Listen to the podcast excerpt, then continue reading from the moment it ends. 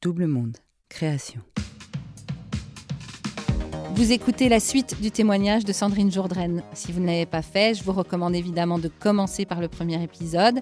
Vous écoutez 40, le podcast, et surtout, n'hésitez pas à vous abonner, à liker et à commenter sur vos plateformes d'écoute préférées comme Apple, Deezer, Spotify ou Podcast Addict, et à suivre le compte 40 Podcasts sur Instagram et les réseaux sociaux de Double Monde Création. Je suis Sandrine Jourdraine, j'ai 48 ans et depuis ma découverte de la pleine conscience et d'autocompassion, je me sens ancrée, sereine et j'ai appris à vraiment m'aimer. Et je suis devenue instructrice de méditation de pleine conscience et d'autocompassion. J'ai commencé à lire de la littérature sur la pleine conscience, euh, aussi beaucoup euh, la philosophie, hein, parce que c'est très lié, hein, pleine conscience et philosophie. Euh, d'ailleurs, la pleine conscience, c'est issu de, la philosophie bouddhiste, donc il y, a beaucoup de liens. donc là, j'ai vraiment commencé à pratiquer beaucoup. Je pratiquais au moins deux heures par jour. Ben, je sentais, j'étais tellement déstabilisée et j'avais le sentiment d'être complètement perdue, d'avoir le de, de tomber. C'était en fait la méditation qui me permettait de me rancrer en fait dans l'instant, me rancrer dans dans la réalité en fait. Et euh, donc j'ai commencé à pratiquer et c'est vrai qu'autour de moi, bah, j'avais euh, euh, notamment voilà ma belle-mère qui me dit, ou mon mari qui disait oh là là, est-ce que c'est une secte, qui était un peu inquiet. Mes parents qui étaient vraiment en confiance, m'ont toujours fait confiance. Et euh, bon après, voilà, il y, a certaines personnes qui ne sont pas en phase avec ce type d'approche, qui, qui, ont toujours la peur de, de tout. Et d'ailleurs, on peut, on peut avoir cette inquiétude, hein, parce que c'est vrai qu'il peut y avoir de tout euh, dans, dans les approches de développement personnel. C'est pour ça que moi, je me suis euh, orientée très rapidement vers une instructrice qui était certifiée et qualifiée au programme MBSR, parce que c'est un protocole thérapeutique qui a été validé par la science, ça fait 40 ans qu'il y a des études scientifiques qui l'ont validé. Donc c'est très, très concret. Donc j'ai commencé à méditer. En parallèle, j'ai aussi euh, été accompagnée en coaching. Je me suis formée au coaching. J'ai eu vraiment les deux. J'ai eu euh, la méditation de pleine conscience qui me permettait de me rancrer dans l'instant, de revenir vraiment à c'est qui Sandrine? C'est qui au-delà de, tout ce que j'entendais autour de moi et tout ce que j'avais entendu aussi euh, des voix qui n'étaient pas toujours bienveillantes vis-à-vis de moi, hein, parce que c'était encore très tendu au niveau familial du côté de mon mari et je me sentais pas acceptée telle que j'étais. C'est ce sentiment en fait de, de manquer d'estime de moi. Je, savais que j'avais plein de compétences, mais est-ce que j'avais vraiment de la valeur? Et le programme d'autocompassion, l'autocompassion m'a vraiment été mais une, une bouée de secours. Ça a été, enfin, ça a été vraiment une, ça m'a sauvé la vie, je crois. Hein. vraiment, euh, j'ai vraiment appris à m'aimer.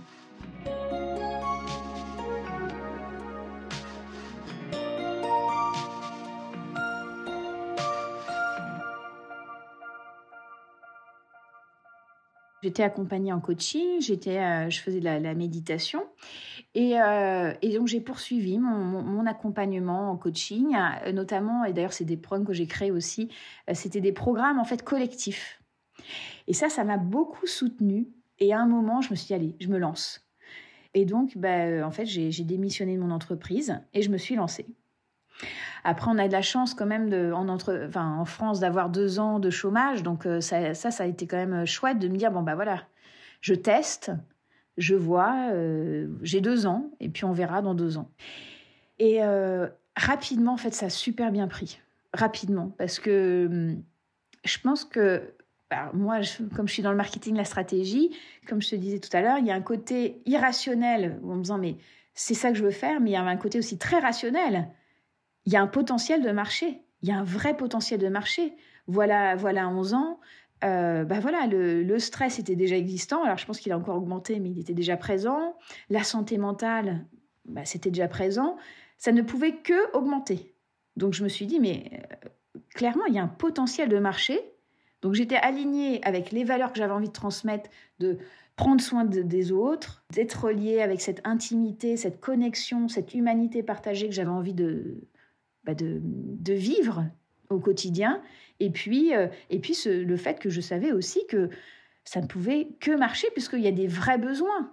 Enfin, il y avait des vrais besoins. Et d'ailleurs, j'ai bien identifié, c'est vrai, on a de plus en plus besoin, je pense, de, de prendre du temps pour soi, de, de se relier à son intériorité pour développer sa force intérieure, sa puissance intérieure, parce que sinon, ben, on se fait bouffer de, de l'extérieur. Et donc, je suis, euh, ben, je suis partie me former euh, aux États-Unis, à l'Université de Massachusetts, euh, au programme MBSR. Donc, c'était vraiment des moments mais incroyables, où vraiment, les instructeurs avec qui je me suis formée, donc c'était des Américains, ils incarnaient la pleine conscience. C'était, vraiment fabuleux. Donc je suis partie plusieurs fois. J'ai eu, je pense, au moins, au moins cinq formations de, de dix jours avec des retraites. Il y a eu, je, faisais beaucoup de retraites à ce moment-là. Euh, j'avais mes enfants, donc on faisait des, je, je, gérais, euh, voilà, 15 jours, ça se gère, hein, 10-15 jours, ça se gère avec les grands-parents. on arrive à s'organiser. Et c'était, je me souviens, la dernière journée de la formation, on avait le cœur tellement ouvert, tout le monde pleurait, mais on pleurait pas de tristesse, c'était vraiment les émotions qui, se déchargeaient et, on était tous euh, connectés, c'était, on était plus de sang, c'était vraiment des grands moments de, transformation aussi. Et puis après, j'ai continué à me former, j'adore apprendre, donc je me forme en continu, je pars en retraite euh, au moins deux, deux trois fois dans l'année, et puis je me forme. Euh, donc j'ai commencé avec le MBSR, et je me suis aussi formée au coaching. Hein. Je, fais du coaching aussi euh, individuel, collectif. puis après, je me suis formée aussi à l'autocompassion.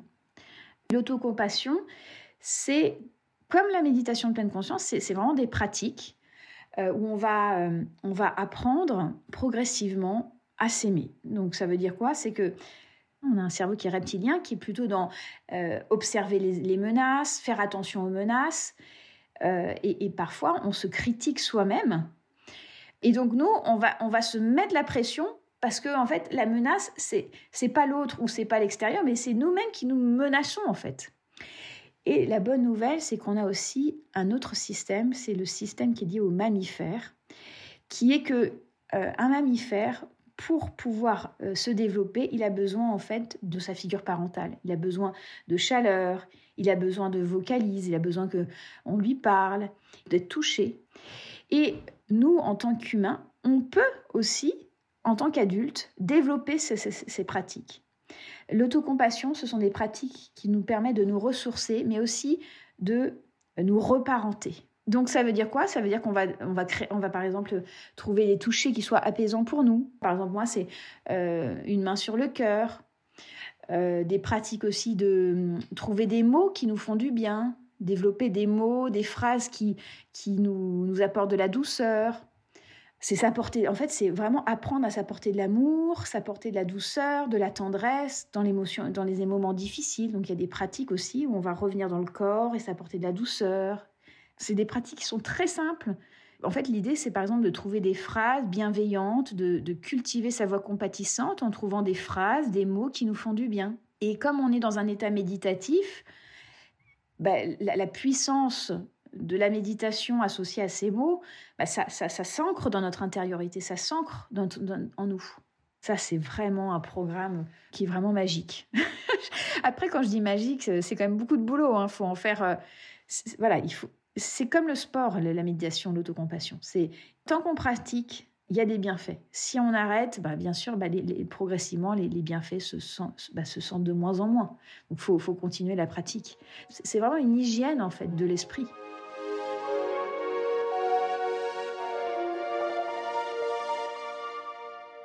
J'ai commencé à me lancer plutôt à Lyon. Et puis, euh, après, avec la Covid, j'ai élargi à à toute la francophonie en fait. Hein. Je suis présente. Euh, là par exemple là j'ai un programme MBSR.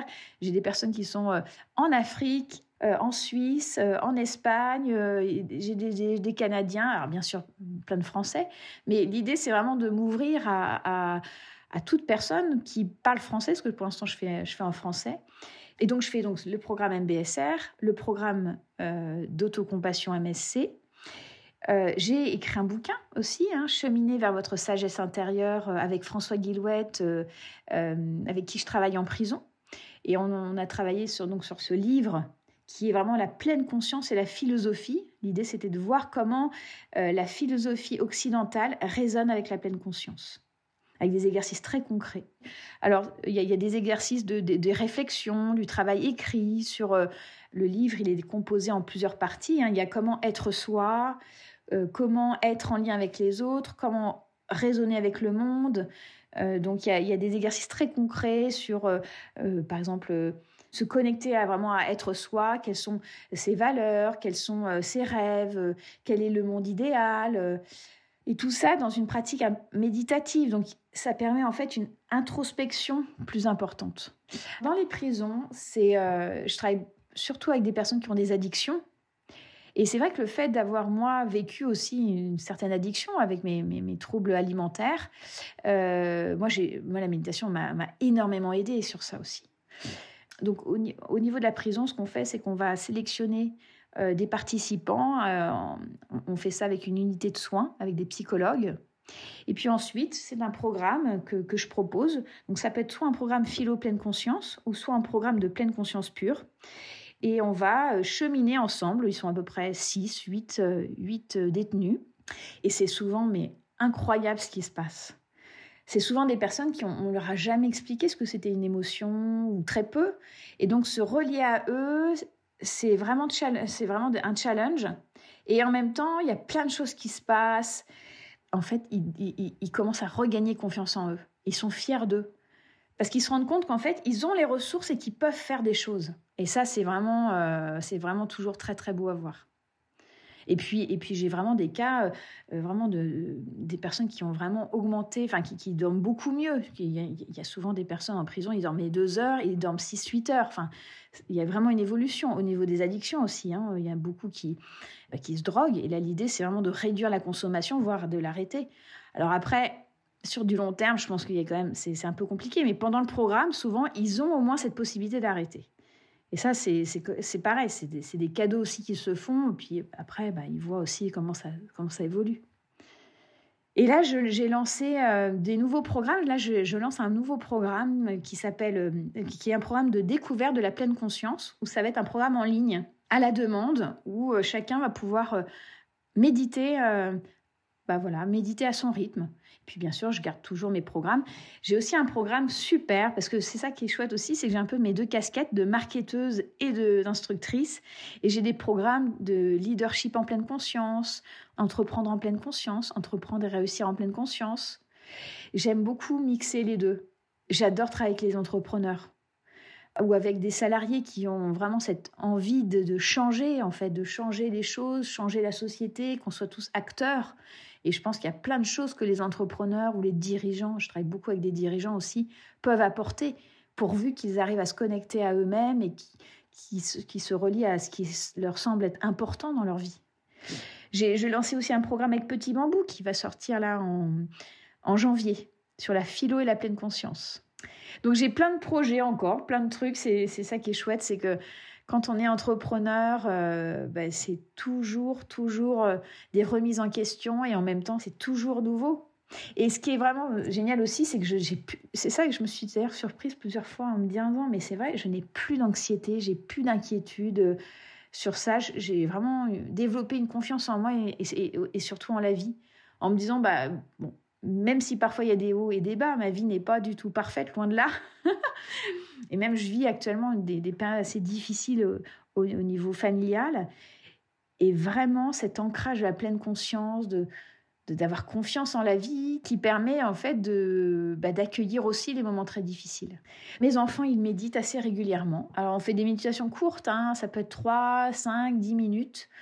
Et je pense que pour eux, c'est vraiment un moment euh, ressourçant juste avant de dormir. Euh, ça leur permet de, de se poser, de se relier à leur respiration, de prendre un temps. En plus, on est ensemble.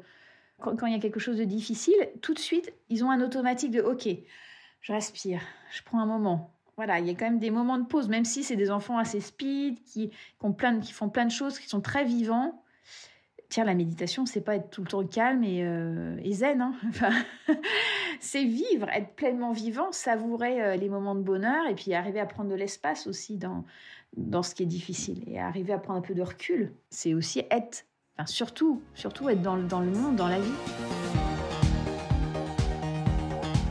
Vous venez d'écouter 40. Ce podcast est produit par Double Monde Création. Merci à Adrien Stiefel pour le montage, à Sébastien Ossona pour la musique et à Marie-Sophie Duval pour le graphisme.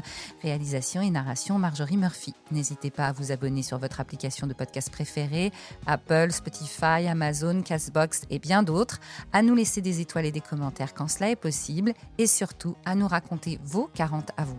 Faites-nous un signe sur notre Instagram 40 podcasts pour témoigner on est impatient de vous tendre le micro pour nous raconter votre bascule.